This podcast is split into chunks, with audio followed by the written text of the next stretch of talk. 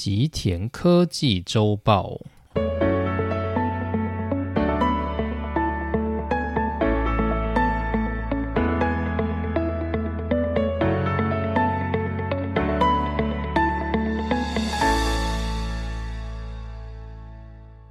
大家好，欢迎来到今天的内容。好，那今天呢，大家不要被我声音的强度给吓到。就因为最近有听众留言告诉我说，就觉得我的声音太小声，然后相较之下呢，就是我的片头跟片尾的音乐又太大声了一点，就是会有一个反差这样子。那我自己在看我录音的声波的时候，其实我也会有类似的感觉，就我知道我讲话的声音是比就是片头片尾的声音还要来的小。的，可是我自己在 Podcast 上面听的时候，我又觉得，嗯，好像没有差很多，所以就导致我就一直一直没有去处理这件事。那既然有听众有反应，那我就觉得可以试试看，所以我又稍微再把收音再调大了一些。所以我目前我看起来会觉得我讲话的声音跟我就是片头片尾的那个声波是差不多强的。那如果有些人呢，过去都一直用固定的音量在收听我的频道的。话，话然后如果你又觉得有一点点不太习惯，那就再麻烦你把音量调小声一点，就做一点实验啦，看看就是反应会不会好一些。好，那今天要来讲的主题呢是汤之上龙先生的日本社论系列。那因为我就是前一阵子就有一点点拖，所以我想说，我今天要一次把八月号跟九月号都讲完。那其实我个人觉得，就是八月跟九月的内容爆点也没那么多啦，所以就觉得蛮适合合在一起讲的。但是在讲之前呢，我想就是先带到一下最近的半导体产业的状况。但我想，就算我不说，大家应该也都有感觉，就是半导体产业的寒冬好像要开始了。就是我们过去的一整年啊，都一直在讲半导体产业非常非常的热络，它几乎是就是主导整个社会跟经济的一个非常重要的命脉，甚至呢，就是也被世界各国视为是军备的。重要资源，但是呢，从今年下半年开始呢，半导体产业出现了一些改变。这个改变就是从今年下半年开始到明年的一整年，有可能半导体产业都会出现衰退的现象。而这个衰退呢，主要就是取决于我们的市场对于半导体的需求开始急速减少。那为什么会急速减少呢？我们等一下会再来探讨。那这里呢，就是想要带大家来感受一下最近的一些半导体市场的氛围。其实大家最近应该注意到比较重的，应该算是股市不断的在下跌吧。而且呢，台股大概算是外资的提款机，就是被杀的蛮严重的。然后不只是台股啊，就是比起台股，隔壁的半导体大国韩国，其实也是。跌的比台湾还惨，所以大家一看就会开始感受到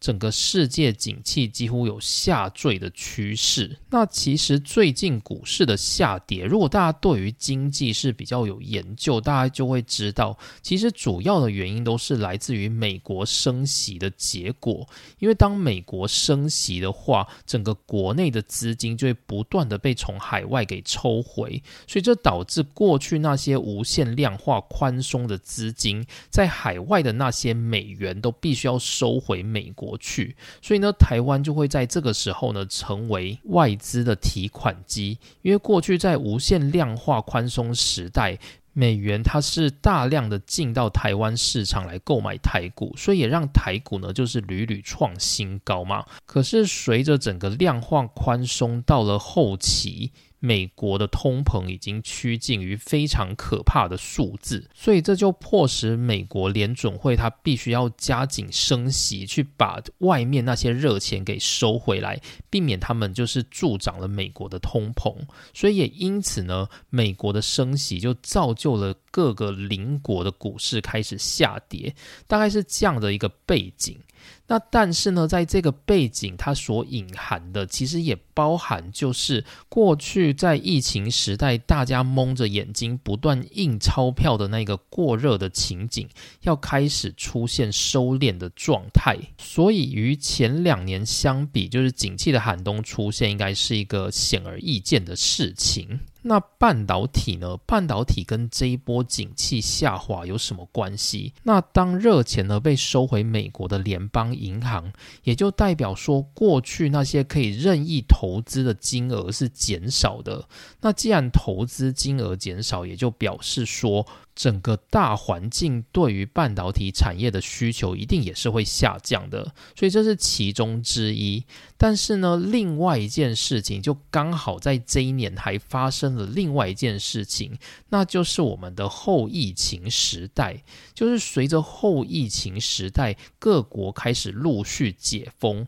而陆续解封的结果就表示呢，大家不再需要像过去一样一直待在家里，所以这也导致呢整。整个半导体产业的需求，在过去两年内达到爆炸般的融景，在各国相继解封之后，会出现明显的衰退，甚至是到了冷却的程度。那这件事情呢，它就会跟美国的升级的关联性比较没那么大，它纯粹就是后疫情时代对于半导体产业的影响。所以目前呢，在半导体产业遇到了两只秃鹰，一个是美国的升息导致整个大环境的投资量下降，所以大环境对于半导体的需求减少，这是其一。第二点呢，就是。后疫情时代在今年的下半年开始陆续启动，这跟着导致半导体产业的需求出现大量的减少，那这看起来是更为重要的主因。所以呢，从今年的下半年到明年的一整年，大概呢，半导体产业会出现一个比较冷却的环境，所以我们会说半导体产业的寒冬要来临了。那带大家来感受一下，就是今年九月开始，各大厂商呢感受到这波景气寒冬所做的一些阴影，所以就可以知道呢，整个景气寒冬目前应该是要来临了。那首先是是九月三十号的星期五，日本最大的半导体公司 Qxia。那它是世界第二大的 NAND Flash 生产公司，它宣布从今年的十月开始，日本的四日式工厂以及北上市工厂这两个 NAND Flash 快闪记忆体的基地将会减产百分之三十，来度过半导体的寒冬。然后与 Qxia 在日本共同投资 Nanflash 半导体工厂的 Western Digital 美商，其执行长 David Gokler 也在九月十二号旧金山高盛技术会议当中提到，目前观察到整个云端客户出现非常非常谨慎的现象，而中国的客户呢，充满了挑战，没有回复的迹象。他的意思就是说呢，目前各个客户在针对记忆体这一块所下的订单。他的脚步呢都变得非常的谨慎，对于每一场交易呢，各个客户他们都开始斤斤计较。主要的原因就是为了因应景气寒冬所做的准备，所以呢，这也导致就是 David Gokler 他说到，这将影响就是 NAND Flash 工厂下一座工厂的投资时程。所以在快闪记忆体这边呢，Qxia 与 Western Digital 他们都宣布要降低未来投资。资的脚步，然后呢，在九月二十九日，也就是上个礼拜四呢，机体大厂美光也公布它的财报，整个财报呢并不符合市场的预期，而美光呢也宣布，在二零二三年的会计年度呢会减少。百分之三十的资本支出，也就是大约八十亿美元左右，来因应就是半导体景气下滑的现象。而在晶圆厂设备的投资呢，会减到百分之五十。好，所以这些消息就是陆续公布之后啊，就是美国的记忆体公司美光跟 Western Digital 也都出现股市大跌的状态。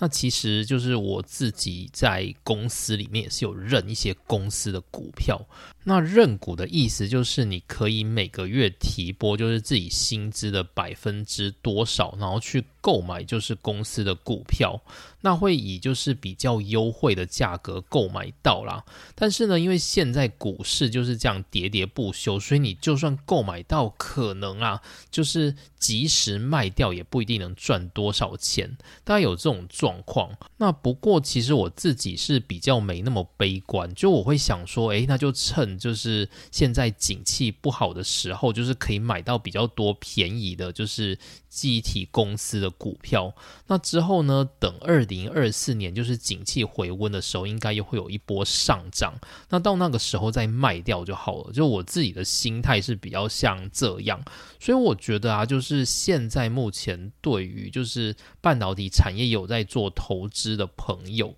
其实二零二三年呢，它算是一个半导体产业。衰退的情况，所以呢就很适合投资人找到低点的时候布局，然后再从二零二四年景气慢慢回温的时候找到高点卖出，大概也算是一个蛮不错的方向。所以如果是以投资人的角度啊，就是我个人是还蛮喜欢所谓景气寒冬的这一件事情，因为只有在景气寒冬，你才能够无脑投资嘛，因为景气不可能永远都是寒。冬它一定会在某一个时程，就是慢慢的回温，所以景气寒冬呢是一个个很好的布局点。而景气回温呢，就刚好是我们可以开始赚钱的时候，所以对我而言呢，就是景气寒冬是还蛮有投资的吸引力。所以当我看到景气寒冬来的时候，其实我个人也是还蛮兴奋的，大概是这样子。好，不过因为这个节目呢，我们不太想要讲投资相关的事啦，所以我们就把话题呢再回到我们的半导体产业上面来。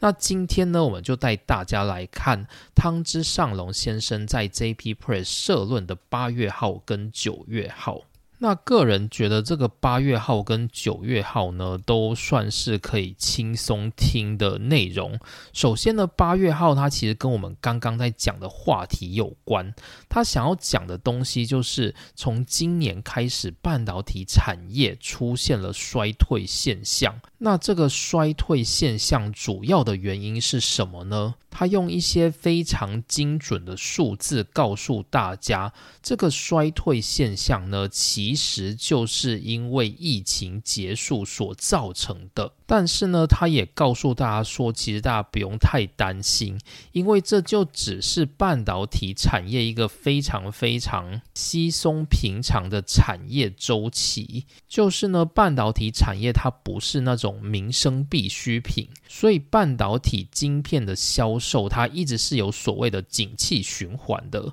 就是它某一个时间点会卖的很多，某一个时间点呢，它又会开始衰退，因为需求量下降，这个状。状况呢，在半导体产业史里面是层出不穷，所以他要告诉大家说，就算现在呢是因为疫情导致这个半导体产业出现了寒冬，但这终究呢只是半导体产业的一个周期性现象。那在未来的某个时间点呢，你还是会看到半导体产业复苏的。好，那它首先呢是用一个数字来跟大家说明，这个数字呢就是半导体晶片的出货数目。那这个出货数目呢，我们带大家看前面那一个周期，前面那一个周期是发生在二零一八年。二零一八年的时候呢，整个半导体出货数目达到一个鼎盛的状态。这个鼎盛大概是全世界在一年内出货的数目达到了两千五百亿颗以上。然后从那个之后呢，半导体产业就出现了一波衰退，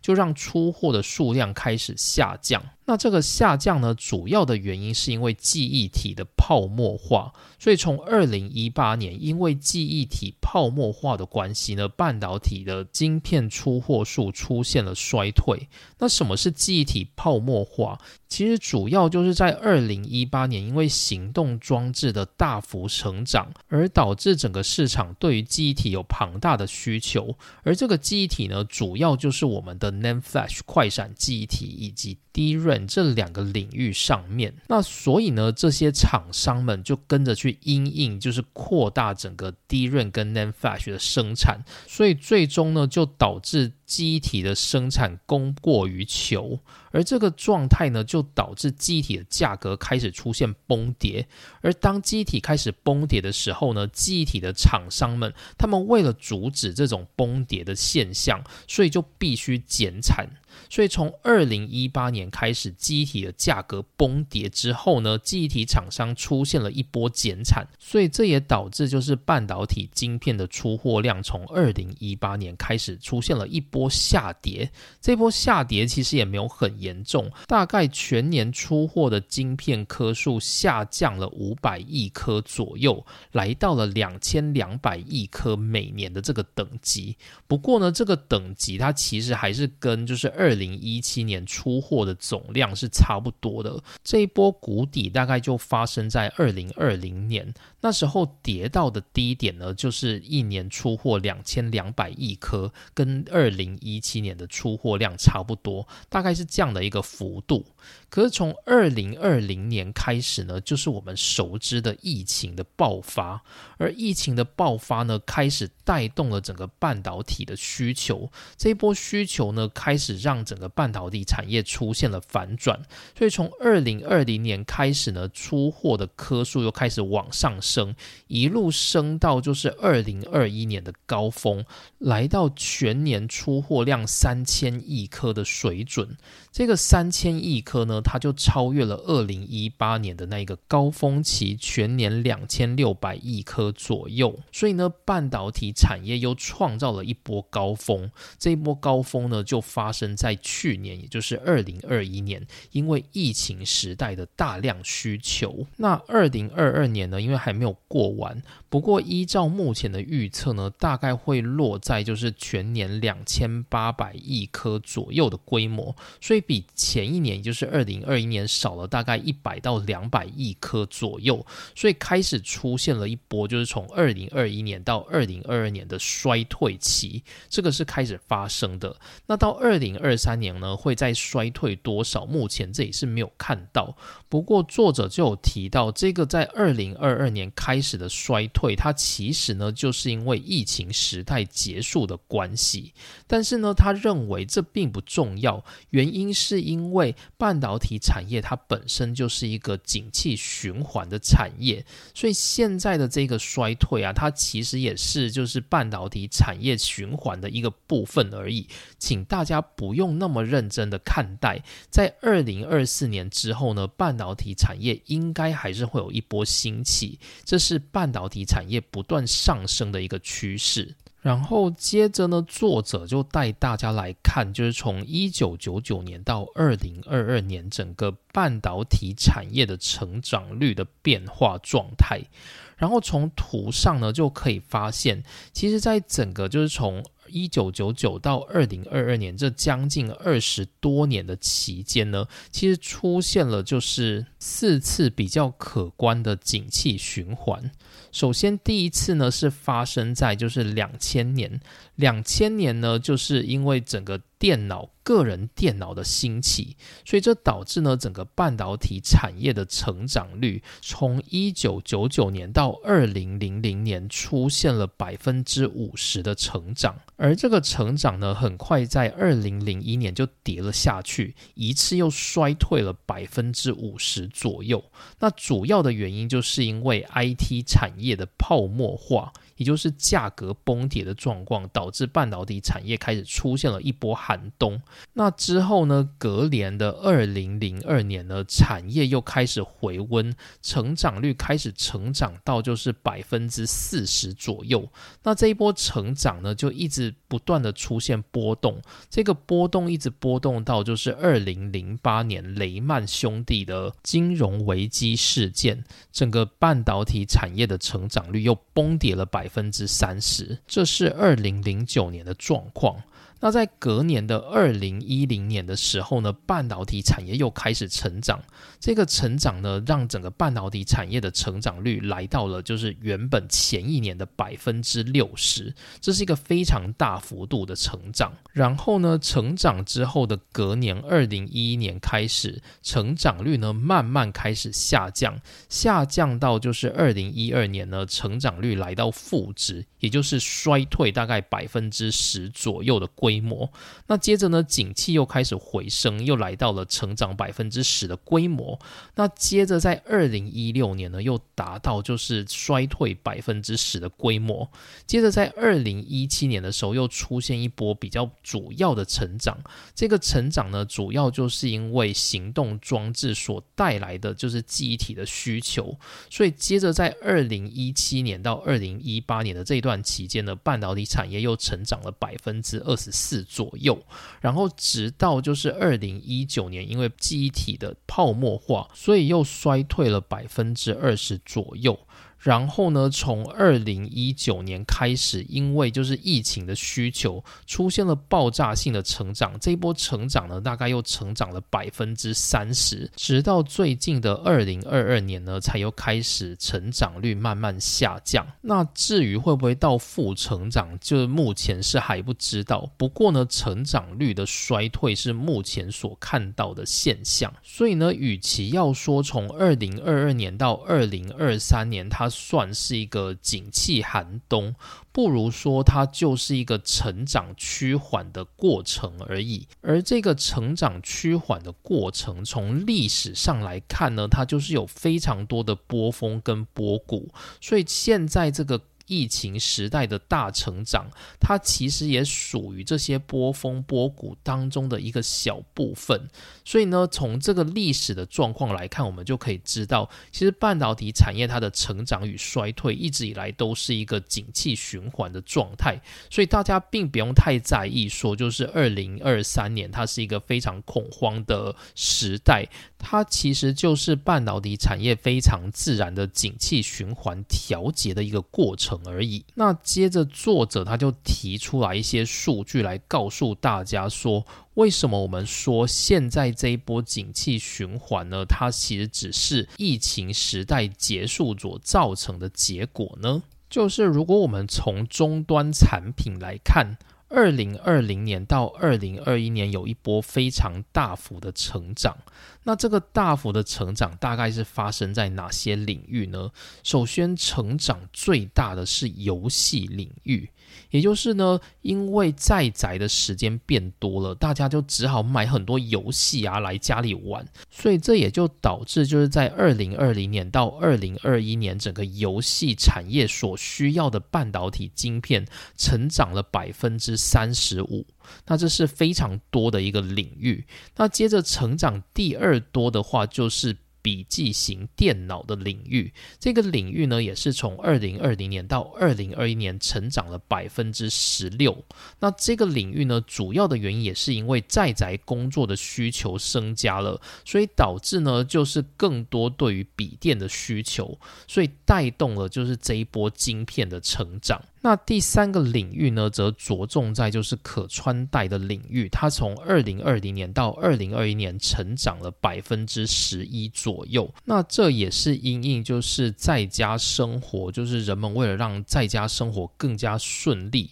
所以就有了更多就是这种吸带装置的购入。那为什么我们可以说这些是因应疫情所崛起的呢？主要的原因是因为，如果你去看从二零二一年到二零二二年这一段期间的这三个种类的成长率，你就会发现，第一个笔记型电脑的销售衰退了百分之七点二。然后呢，游戏机的成长率呢，从前一年的成长百分之三十五，到今年只成长了百分之九点九。也就是说，对于购买游戏需求的成长也出现了衰退。然后呢，可稀释装置呢，它也直接砍了一半，从原本的就是百分之十一降到成长率百分之五点五。所以你就可以观察到说，就这三个领域呢，出现了比较明显。的变化。那其实还有其他的半导体晶片领域，例如说车用电子领域。好了，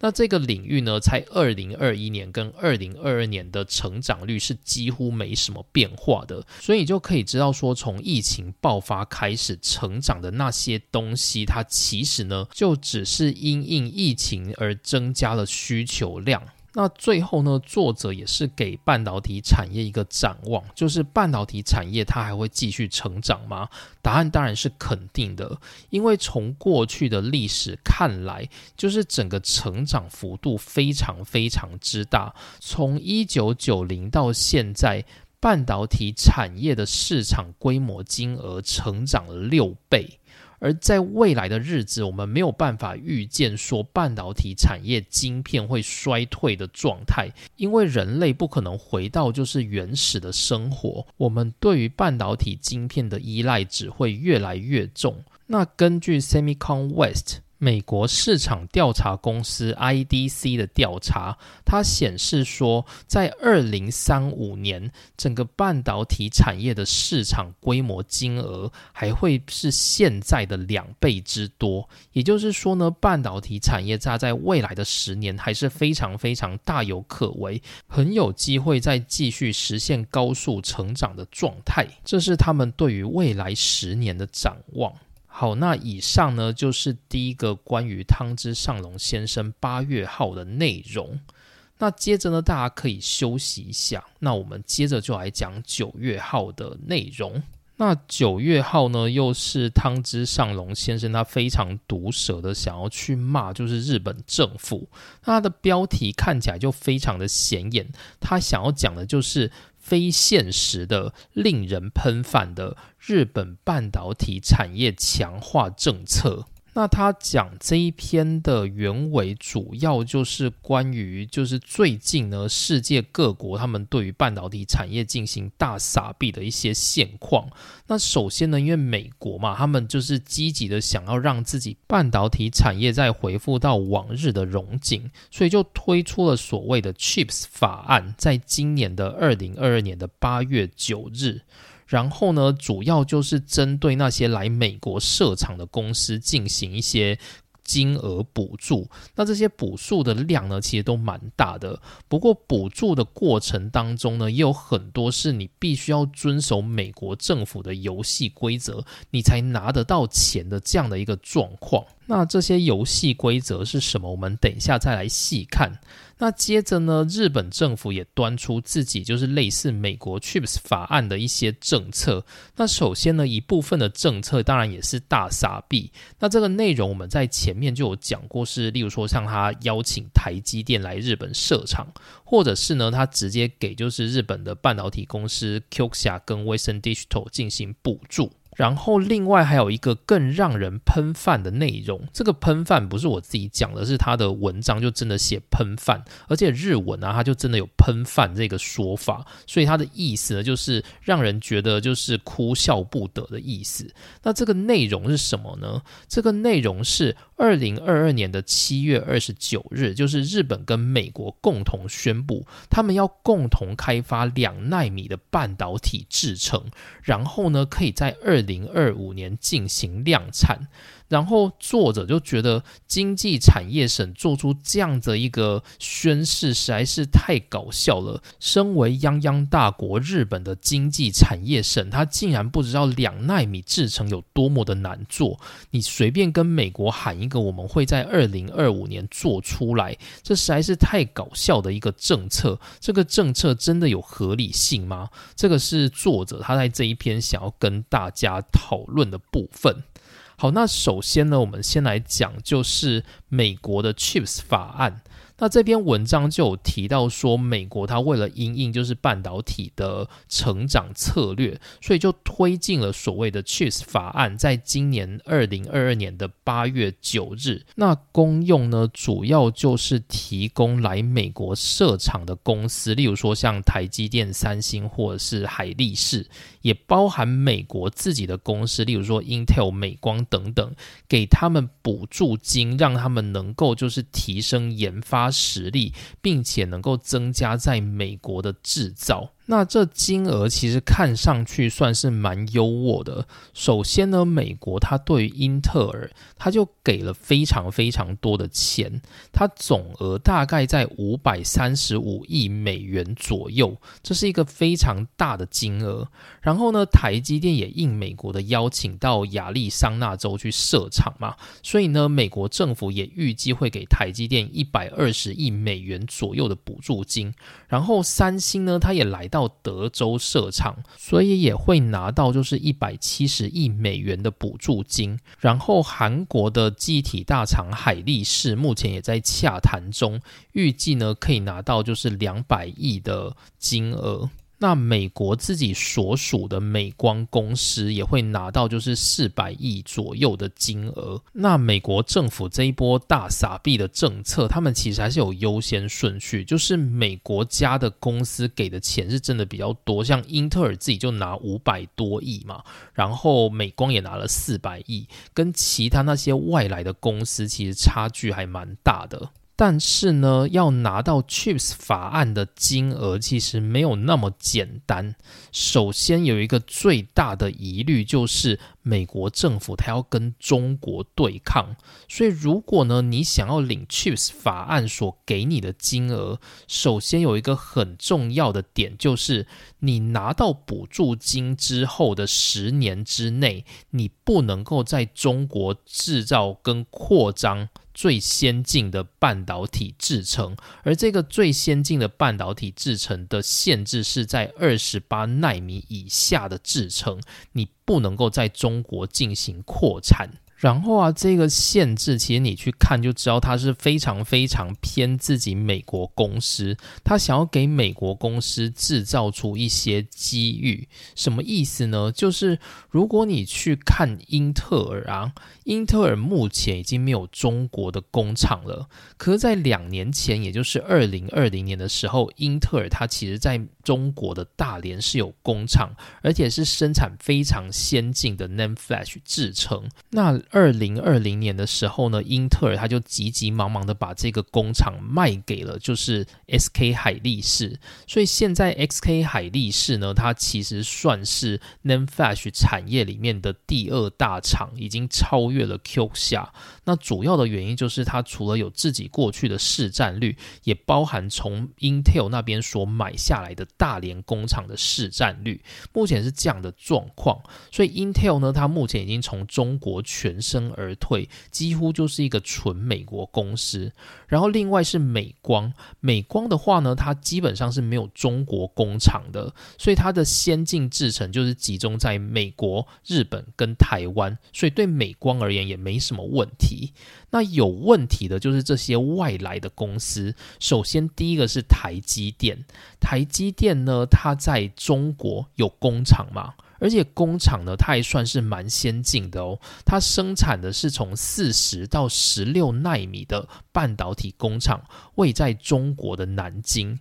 所以台积电呢，它如果今天来到美国设厂，它要接受美国 Chips 法案这一百二十亿美元的资金的话，它就必须停止南京工厂从二十八纳米以下的半导体制成投资。这是一个非常非常重要的。限制，然后另外呢，三星它就更惨，因为三星啊，它生产的 NAND Flash 有百分之四十都是在中国的西安工厂，而且呢，这个西安工厂所生产的是三星最先进、最先进的半导体制成技术，所以对三星而言呢，三星如果没有办法对中国的西安工厂进行更先进的扩厂跟投资，就会有非常大的影响。好，然后接着呢，就是 SK 海力士。我们刚刚说嘛，他买了就是中国大连的工厂，所以那些工厂呢，现在就是在产最先进的 NAND Flash。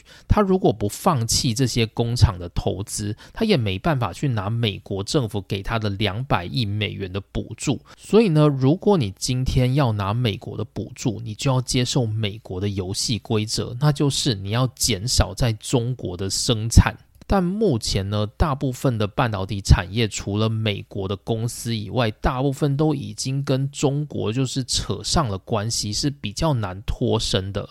那大家就会觉得说，那你就不要领 Chips 法案的这些钱就好了嘛。可是呢，那些到美国的投资啊，其实都是非常昂贵的金额。如果你不去美国投资，那你就等于是没有遵守美国的游戏规则。所以大部分的半导体公司还是要去美国投资，以因应就是美国的脸色。那如果呢，你又因为自己家的中国工厂，所以你决定不领美国 Chips 法案所给你的补助，那这会有一个很大的问题，就是因为你要投资美国整地那些都有很昂贵的金额，所以如果你选择不拿美国补助，然后你自己花自己的钱去整地，然后取得用地跟各个工厂建设等等，其实是会非常花钱的，而这对你的投资人而言也是一个很大的负。负担。那除了这个之外，你的竞争对手如英特尔或者是美光这些，他们都领美国政府的钱领的饱饱的。所以，如果你也不跟着申请美国的补助，你是很难跟这些美国当地的大企业竞争的。所以，这就导致呢，就是目前台积电、三星跟海力士他们都面临了就是 Chips 法案上面的两难。那最终这些公司他们会不会选择领美国的补助金，还是呢就会选择自己设厂？这个目前是还没有。定论啊，那我个人的感受，我觉得台积电至少应该是会去领补助金的吧，因为台积电中国南京工厂占台积的总产能其实没有那么庞大，所以我认为台积电如果去就是收敛一下中国南京工厂的先进制程，某种程度它应该还是吃得下去，它顶多呢就是把这些先进制程移到日本去，用日本投资的那一个熊本工厂来做，应。应该也是 OK 的，这台积电应该是可以协调的。但至于呢，就是三星，它头已经洗下去，它有百分之四十的工厂都设在中国，所以三星呢，它头应该会比较痛一点。这个我就不确定三星它会怎么去解决这件事情。好，那接着呢，作者就来提日本政府对于日本半导体产业的政策。那我想这个政策大家应该都听过很多遍了。其实目前呢，日本在半导体产业的最主要的两个大工厂，一个就是由 Kyosa 跟 Western Digital 共同出资的四日市跟北上市工厂。那这个是用来生产就是世界上最先进的 NAND Flash 快闪机体的制成。然后第二个主要的半导体工厂群呢，就是在日本的广岛。它原本所属是日本的尔必达，那现在呢是属于美国的美光，所以它是美国美光它在日本所持有的一个非常大的低润制造聚落。那另外呢，目前已经谈妥的，就是在。九州熊本地区，在 Sony 菊阳町的隔壁要盖的一座就是台积电熊本工厂。目前是这三大主要聚落。那目前呢，已经确定日本政府会补助的，就是台积电这一块。台积电的话呢，日本政府补助的金额非常之多，来到了就是四千七百六十亿日元。日本政府给的非常的绰阔。然后另外一个呢，日本政府也确定会补助的是 Qxia 跟 Western Digital 的快闪记忆体联盟，确定会挹注大概九百二十九亿日元的资金。然后另外呢，就是广岛的低润工厂是所属美光嘛，那这个呢，日本政府目前还没有宣布要给补助金，应该是有可能不会给啊，因为它不是日本公司。那但是呢，你从给的这个分量来看，就是其实也非常的不合理。就如果你是看美国，你就会知道美国他们是非常保护自己国家的公司，所以像是英特尔跟美光他们就领超多，然后其他公司呢？还要看状况才可以领，可是像日本政府，他给的就非常的不知道脑筋是。哪里不太对？他首先呢，就给台湾来的台积电直接给他四千多亿，诶，这比日本任何一家公司给的都还多。不知道他是哪来的脑袋，想说要给台积电这么多金额。那给台积电这么多金额，到底好或不好，其实也没有人知道。只是呢，如果从整个台积熊本工厂的持股来看，台积电呢自己会持股大概百分之七十，然后有百分。分之二十呢会由日本的索尼持股，然后有百分之十是由日本的电装公司所持股。那其实这样看起来呢，如果日本政府它投入了就是四千多亿的资金给台积的熊本工厂，实际上呢有百分之七十会落入台积电的口袋。那对作者而言呢，他觉得比较担心的是这些金额呢有多少可以用在日本国内上面？原因是因为台积电它所做的这个熊本工厂每月的产能其实是远远超过索尼跟日本的一些车用电子所需要的产能，所以剩下的这些产能其实台积电是会拿来赚别的国家的钱，所以不一定呢会用在日本国内的半导体生产上。面，所以日本政府他们投入这么多钱给台积电，就真的会有效果吗？它真的能够替日本带来什么样的帮助吗？这是作者给的一个问号。然后另外呢，就是日本政府他也给了四日式工厂，就是 Qxia 跟 Western Digital 联盟，给他们九百二十九亿元。好，这跟台积电比，就真的是少很多。第一个看起来就超不合理的嘛。就是台积电一家外来公司，你给人家四千多亿，然后自己国内最大的半导体公司，你只给人家一千亿。好，你给这一千亿还不打紧，更重点的就是因为。Western Digital 跟 Q 侠是共同出资在日本新建这些快闪机体工厂，所以这些工厂的所有权是百分之五十属于 Q 侠，百分之五十属于 Western Digital。那日本政府今天挹注的这九百多亿的资金，其实也是要五十五十分账，就是百分之五十是给 Q 侠，百分之五十是给 Western Digital。那这就会让作者有一点点难堪呐，他就会觉得说，你给这么多钱，结果呢，有一部分呢是直接给美国公司，那这真的有效果吗？这相较于美国的 Chips 法案，就觉得日本所定出的这些就是大傻逼的规则，好像哪里怪怪的。好，然后呢，另外日本政府他们又提出了另外一个措施，就是他们希望呢，能够在就是二。二零二五年量产两纳米的半导体制成。那这个是在二零二二年的七月二十九日，就是日本跟美国他们的政府官员共同协商所做出了一个合作。这个合作呢，主要就是由日本的研究机关跟美国共同进行开发两纳米的半导体制成，预计能够在二零二五年进行量产。好，这听起来就是非常非常的虚晃一招啊，因为。他根本就只是把钱拿去打水漂而已嘛，因为你说二零二五年量产，连做都不用做，现在我一个局外人，我就可以直接评论，你绝对不可能量产。原因很简单，因为日本跟美国，他们没有一个国家有两纳米制程技术等级的公司啊，美国。最强的英特尔，他们现在七纳米还在难产阶段。虽然说英特尔的七纳米可以大约等于台积电的五纳米，但是那也不是两纳米啊。台积电现在都在做两纳米了，英特尔正在做什么呢？那更不用讲日本现在最先进的半导体工厂，大概就只有瑞萨的四十纳米。以这两个国家的技术实力，他们竟然在笑想说，在二零。二五年共同开发可以量产两纳米，而且就算要量产两纳米，到底是要由谁来量产？是直接找瑞萨说：“哎，这两纳米的工厂给你，你去量产两纳米的晶片吧。”还是呢？你应该找一些记忆体厂商，请他们来量产两纳米的晶片。这个量产两纳米的晶片到底要用来干什么呢？所以，当日本政府他提出这样的政策的时候呢，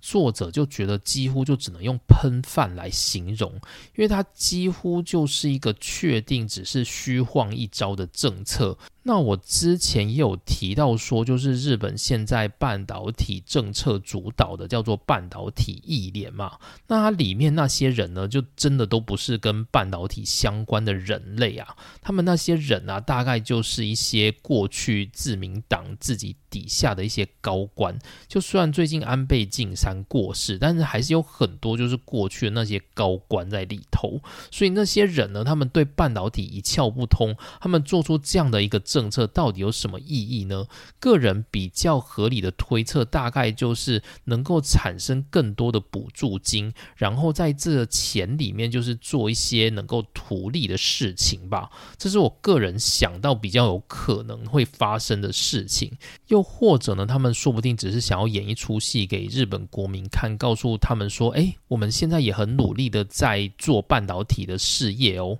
那其实，如果大家有去听我们就是日本半导体的战败的系列，然后你一定会听到，就是日本政府他们成立很多研究的机构跟名目，那这些名目呢，最后都没有结果。那我想呢，这一次大概也不会差太多啊，就是以日本这种做事方式，大概应该也不会有结果才对。那从作者他身为一个日本人去看自己日本政府所做的这一系列半导体政策，无论是撒币的对象，又或者呢，就是他们定出的这些目标，怎么看都是一个脑袋好像有洞的人才做得出来的决策啊。好，那这就是九月号的内容，就有一点点八卦性质，大家就可以当成是一个半导体业界的八卦来听听啦。好，那今天的内容就到这边，谢谢大家收听，我们下次见，拜拜。